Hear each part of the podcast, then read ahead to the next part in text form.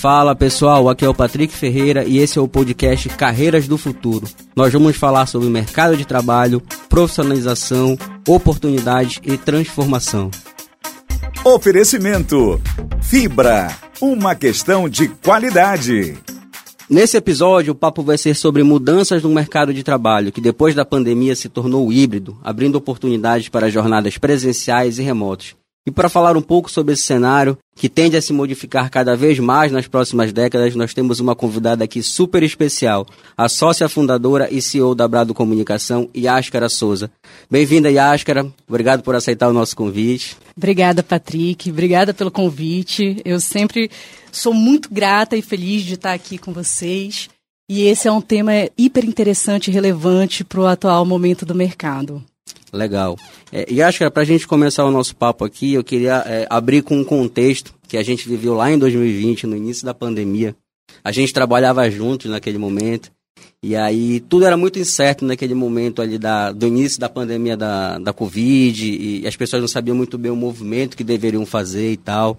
E aí eu lembro que a gente estava lá trabalhando, e aí teve um dia que os sócios chegaram e falaram assim, pessoal, vamos voltar todo mundo para casa, vamos trabalhar home office. Agora a gente precisa cuidar da nossa saúde, precisamos cuidar dos nossos. E a partir de agora a gente vai realmente preservar a nossa saúde. Eu acredito que naquele momento isso foi uma decisão muito difícil para vocês, porque não tinha parâmetro, não tinha referência. É, como é que foi viver aquele desafio de trabalhar remotamente, de pensar no home office naquele momento? É, o lockdown ele foi um desafio geral para todo mundo, né? A gente vem de uma empresa que já tinha cultura do, do trabalhar remotamente. Então, os calls, a gente trabalhar através da internet, a gente já se comunicava dessa forma. É, eu acredito que o, o maior desafio não foi nem implementar novas tecnologias na gestão de time, mas foi gerenciar emoções e gerenciar um time, uma equipe coesa, é, que muitas vezes, assim, nós temos duas sedes, Belém Brasília, mas existem pessoas no resto do Brasil inteiro. É como unificar todas essas pessoas dentro do mesmo DNA para que elas continuem motivadas e colaborativas e continuem produzindo o melhor das suas capacidades. Esse foi o maior desafio. Então, quando houve o lockdown, ninguém entendia muito bem nem o que, que era, o sentido da palavra. A gente nunca tinha visto, mas a gente sabia que existia uma lei e que todo mundo deveria voltar para suas casas. O primeiro ponto foi pensar, bom, nosso mercado, nosso segmento principalmente, ele vai desestabilizar completamente uh, o time de forma emocional e a gente não sabe qual é, qual é o nível, quais são os danos que isso vai causar. E o, o, a gente, eu lembro de entrar numa reunião com os sócios, com os diretores lá da agência, e pensar, cara, o que, que a gente vai fazer com esse time todo? Com essa garotada, com essa gente nova que não entende muito bem, que vai ter que voltar para suas casas, que não sabe se vai estar na rua no outro dia, se vai ter o que comer, se isso daqui é uma guerra, se não é uma guerra. E o primeiro ponto foi, a gente precisa deixar todos eles tranquilos. E aí a gente entrou com uma política de tranquilidade, onde o, o, o passo número um foi contratar um, um, psicólogo. É, ele não é um psicólogo empresarial, ele era um psicólogo de campo e o nosso objetivo foi assim, cara, a gente precisa ajudar todas essas pessoas a não surtarem em um certo momento dentro das suas casas. E o segundo ponto foi a gente fazer um grande estudo financeiro da agência e pensar por quantos meses a gente consegue garantir que nenhuma dessas pessoas estejam na rua, que nenhuma dessas pessoas sejam demitidas, mesmo que todas as nossas contas ou as nossas fontes de renda uhum. se terminarem como que a gente consegue, por quanto tempo que a gente consegue. A gente entendeu isso. E foi isso, de forma muito transparente, que a gente levou para o time. A gente falou, ó, é um momento muito delicado, todo mundo sabe, mas a gente vai implementar algumas políticas de segurança para que todo mundo também se sinta confortável e assim minimamente seguro naquele momento de instabilidade. Então eu acredito que os maiores desafios eles, eles foram em relação a, a realmente unificar esse time e fazer eles produzirem como produziam a nível presencial, entendeu? É não perder a produtividade dentro de um cenário completamente diferente. E para isso a gente atacou diretamente nas emoções ali. Legal. E, e acho que aí nesse cenário é que a gente está falando de trabalho híbrido, de trabalho remoto, é, a figura da liderança, de um líder de um time, um, um, gestor de equipe, ele precisa muito mais do que ser um líder técnico, uma espécie de coach ali do time, né? Ele precisa acompanhar as pessoas, ele precisa conduzir as pessoas da forma correta. Como é que, que tu enxergas isso? A figura da liderança dentro do trabalho remoto? Eu acredito que o líder dentro do trabalho remoto ele é muito mais o exemplo do que nós precisamos ter a seguir e aonde eu deposito a minha confiança. Porque quem está trabalhando é, pensa muito mais na, na, sua construção de carreira do que num todo. A gente está num campo ali de batalha, o Brasil é um campo de batalha eterno, né, economicamente, politicamente, com a pandemia muito mais mas a ideia de ter um líder é segurar na mão de alguém e falar assim: o que, que eu acredito? Para onde que eu vou? Eu posso acreditar nessa pessoa? Eu posso realmente investir o meu tempo nessa pessoa? Então, muito mais tem a ver com atitudes referentes a soft skill, a capacidade é, de produzir mais, de gerar mais resultados assim para o meu cliente, ao exemplo do que a minha figura realmente proporciona para dentro do negócio e para dentro do negócio do, dos meus clientes, do que necessariamente a forma de gerir o, o operacional do dia a dia do time. Então, eu acredito que nesse cenário, assim, a, figura do líder é muito relevante para que a gente possa unificar esse time e trazer o melhor de cada um. Porque eles querem, não, não porque a gente exige a nível de liderança. Legal. E, e, o cliente nesse cenário, acho que era quando a gente é, começa a ter muito mais agora calls, falando com o cliente à distância, através de uma videochamada?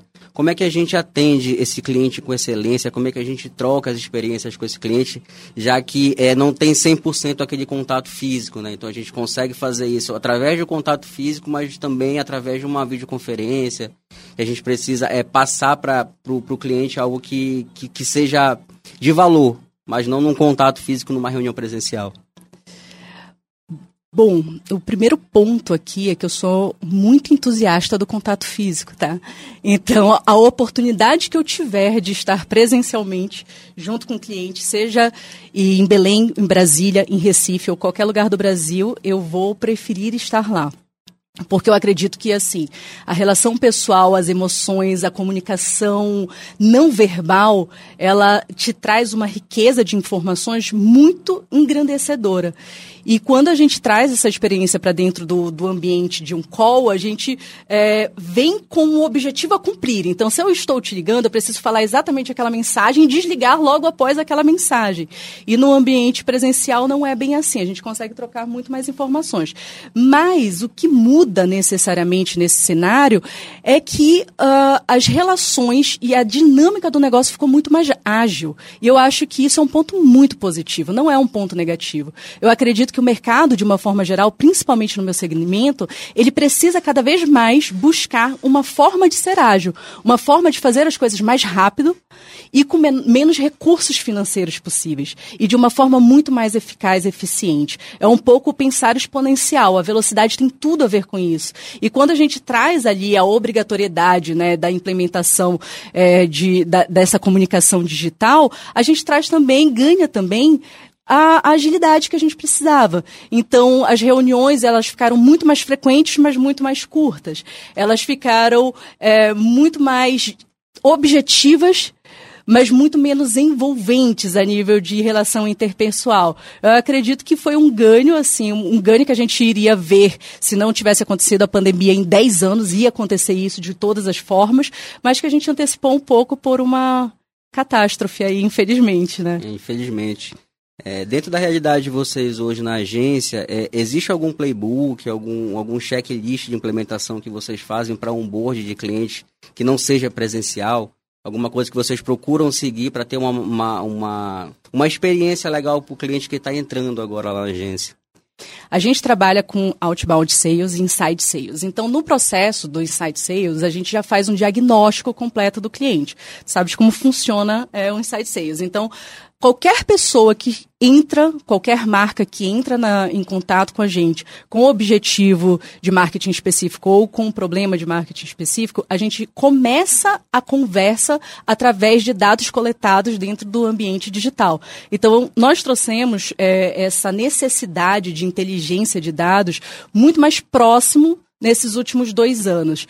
Tudo que a gente consegue coletar de pessoas, de forma do, do teu cliente comunicar, é, da onde eles estão, de como eu posso distribuir essa mensagem, tudo isso é trazido no início. Então, antes de iniciar, eu não digo nem um, um onboarding, mas assim, um pré-onboarding, a gente entra com um diagnóstico de dados digitais. E isso virou lei, virou assim o ponto número um, o ponto de partida de qualquer novo trabalho dentro da agência. Legal. E, e, na realidade de trabalho da agência, é, quais são as ferramentas que vocês usam para aumentar a produtividade, para conseguir alinhar a comunicação do time que está trabalhando em diferentes cidades, diferentes estados? O que, é que vocês usam assim, de ferramentas que, que pode apresentar para a gente aqui, para quem não conhece? A gente usa Trello, trago o Trello aí como uma ferramenta free e bem disponível para todo mundo que esteja escutando. A gente trabalha muito com Slack, também o Slack ele é uma ferramenta que acaba colocando a informação do cliente sempre em dia. É, todos os nossos documentos dentro da agência são em nuvem, então não existe nenhum tipo de documentação que não esteja em nuvem. A gente usa o Dropbox integrado. Isso é uma ferramenta realmente muito relevante para a gente. A nível de gestão operacional, financeira, administrativa, a gente usa o Operand. É, os principais, as principais ferramentas assim de gestão a nível de time são essas. A gente usa, claro, outras ferramentas, mas muito mais específicas para cada área, área de design, área de financeiro, área de mídia, Power BI a nível de inteligência, mas a nível de gestão acredito que sejam essas. Legal. E acho que e falando um pouquinho de cases aí, cases de sucesso, é, tem algum case que tu pode trazer para gente aqui para ilustrar um pouco esse cenário de tudo que vocês fazem é, com o uso de dados, com, com esse trabalho integrado dos times, usando ferramentas de produtividade. Não precisa falar do cliente nem dos resultados, mas assim, algo que a gente consiga agregar nesse, nesse contexto. Olha, eu acredito que dentro desse ambiente aqui, é, do trabalho híbrido, do trabalho remoto, eu trago os melhores resultados que a gente conseguiu nos últimos dois anos. Como a, a, empresa ela nasceu de um ambiente sempre remoto, assim, em, em um determinado tempo meu sócio morava em Paris, em um outro determinado tempo eu morava também fora do Brasil, e a gente sempre trouxe essa ideia de poder trabalhar com outras pessoas. Quando estourou o lockdown, isso que era uma característica muito usual virou uma grande vantagem competitiva para a gente, porque a gente conseguiu, assim, a nível de resultados, capilarizar para o cliente de varejo. Então, o cara que precisava de um check-in de mídia no Acre e que não podia ter pegar um avião e ir lá, a gente tinha gente lá. O cara que precisava de uma ação específica num ponto de venda, ativação de um ponto de venda em Recife, a gente tinha gente lá. Então, essa característica que era assim, que a gente não usava como um diferencial de mercado para a nossa empresa, que era a capilarização e agilidade de ativação de campanhas, isso virou para a gente nos últimos dois anos o argumento número um de fechamento de negócio. Porque era o argumento número um também de resultado dos nossos clientes. E isso é algo bem legal, porque é uma outra perspectiva, assim, dentro do um ambiente de problema, né, um ambiente problemático, onde ninguém podia viajar e o que, que a gente vai fazer com isso. Então, dentro de casa, a gente trouxe ali uma característica que era muito nossa, que muitas vezes não era interessante para o mercado, a gente ter times tão pulverizados, mas que virou, assim, o nosso ponto principal de chamariz de novos, de novos clientes e de novas marcas para dentro da agência. Legal. E como é que seleciona esses talentos para trabalhar na agência? Em diferentes lugares, com diferentes expertises? Como é que faz esse trabalho de selecionar talentos? Olha, a gente começa, o processo de seleção da agência, na verdade, são quatro passos, tá? São quatro pontos. A gente sempre tem, começa pelo LinkedIn. Então, o LinkedIn, gente, é a ferramenta, assim, principal para a gente captar novos talentos. Isso é bem relevante. E ali, dentro do LinkedIn, a gente trabalha sempre com recrutador. Então, o processo começa no recrutamento de novos currículos, de novos portfólios dentro do LinkedIn. Depois desse recrutador, existe ali um processo de avaliação psicológica, onde a gente determina ali quem, quais são os soft skills principais da nossa empresa. E os principais são diligência, diligência ali com seu processo, com a sua área e a tolerância a diferenças. Então imagina que a gente trabalha com pessoas diferentes no Brasil inteiro. Então negros, brancos, indígenas e pessoas com políticas diferentes, com é, filosofias diferentes. Se tu não fores tolerante, não não existe um possível trabalho. E esse ponto do, da análise psicológica, ela muito tem a ver com essa análise. É onde a gente ap apresenta sempre ideias em contradição ao que o candidato está falando, para entender qual que é a reação desse cara, se ele realmente é tolerante àquilo ali. É, o ponto número três é um job test. Então a gente não contrata mais sem um job test, a gente sempre manda um job test é, real, de um cliente real, onde dentro da agência a gente já produziu aquilo e a gente quer ver no menor tempo possível qual é a melhor qualidade daquele, daquele candidato. E por fim tem a entrevista técnica. Então, os últimos que ficaram, os que já foram avaliados, eles geralmente sentam e conversam comigo e com o Fernando, ou com o Fernando e com a Luciana, sentam e conversam pelo menos com dois diretores dentro da agência para uma última avaliação e batida de marca martelo. Legal. É, e acho que ali, assim, pensando um pouquinho no futuro, né? Já que a gente está falando de carreiras do futuro, aqui olhando um pouquinho essa visão de futuro. O que é que tu enxergas, assim, no mercado para 5 anos, para 10 anos? Quando tu olha para o futuro, como é que tu imagina esse mercado daqui a 5, 10 anos? quando eu olho para o futuro, quando eu olho para o presente, na verdade, né? Eu trouxe até, deixei aqui alguns dados para a gente tratar sobre isso especificamente, mas assim, hoje, 10 das pessoas mais ricas do mundo, 8 têm empresas de tecnologia. As cinco marcas mais valiosas do mundo são de tecnologia. Então, assim, o mercado do futuro é o mercado de tecnologia. Todo desenvolvimento, segurança cibernética, é, trades, trades financeiros, tudo correlacionado a um ambiente digital vai ser onde vai ter maior oferta, maior demanda de massa trabalhadora, demanda de pessoas que trabalham e muito especializadas naquele, naquele, naquela determinada função. Eu acredito que também, assim, vale muito a pena dizer isso, que o mercado, é, há alguns anos, instituiu a, a possibilidade de que um diploma não valeria tanto assim, principalmente no meu segmento de comunicação. Mas eu, eu acredito completamente o contrário. Acredito que essa foi a maior besteira institucionalizada pelo mercado do mundo. Como que um ambiente cada vez mais especializado, cada vez mais diferente também, e que está evoluindo de forma muito rápida, vai colocar dentro do mercado de trabalho uma pessoa que não tem conhecimento técnico sobre aquilo, que realmente não se esforçou, não esteve dentro de uma carreira. Então, esse ponto, assim, principalmente olhando para o futuro, que são novas capacitações, que são novas profissões, é, a gente tem que realmente retomar a necessidade e a importância da, da formação acadêmica. Não, legal. É, e aí, continuando é, esse olhar para o futuro, é, como é que tu enxerga as profissões do futuro? E se a gente fosse fazer um ranking aqui das top 3 profissões do futuro, quais seriam para ti? Top 3, desenvolvedores segurança cibernética e coisas correlacionadas à inteligência artificial.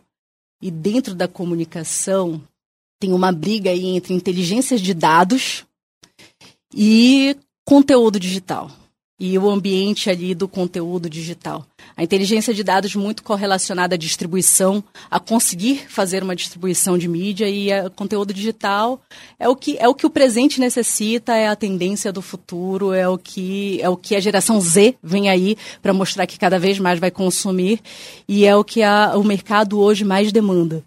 Legal. E Ascara, chegando aqui na reta final da nossa conversa, eu queria te pedir indicações de livro, série, filme, algo que quem está ouvindo a gente aqui possa assistir, ler e, e conseguir viajar para o futuro. Bom, é, eu acredito que um livro muito relevante para o momento atual é O Novo Poder. É bem legal. É, é uma teoria aí antropológica sobre a mudança de poder no mundo, que é o que está acontecendo hoje. E de séries, eu acredito que uma queridinha de todo mundo, mas eu trago aí a Black Mirror pra, como dica para essas novas pessoas que estão entrando no mercado de trabalho.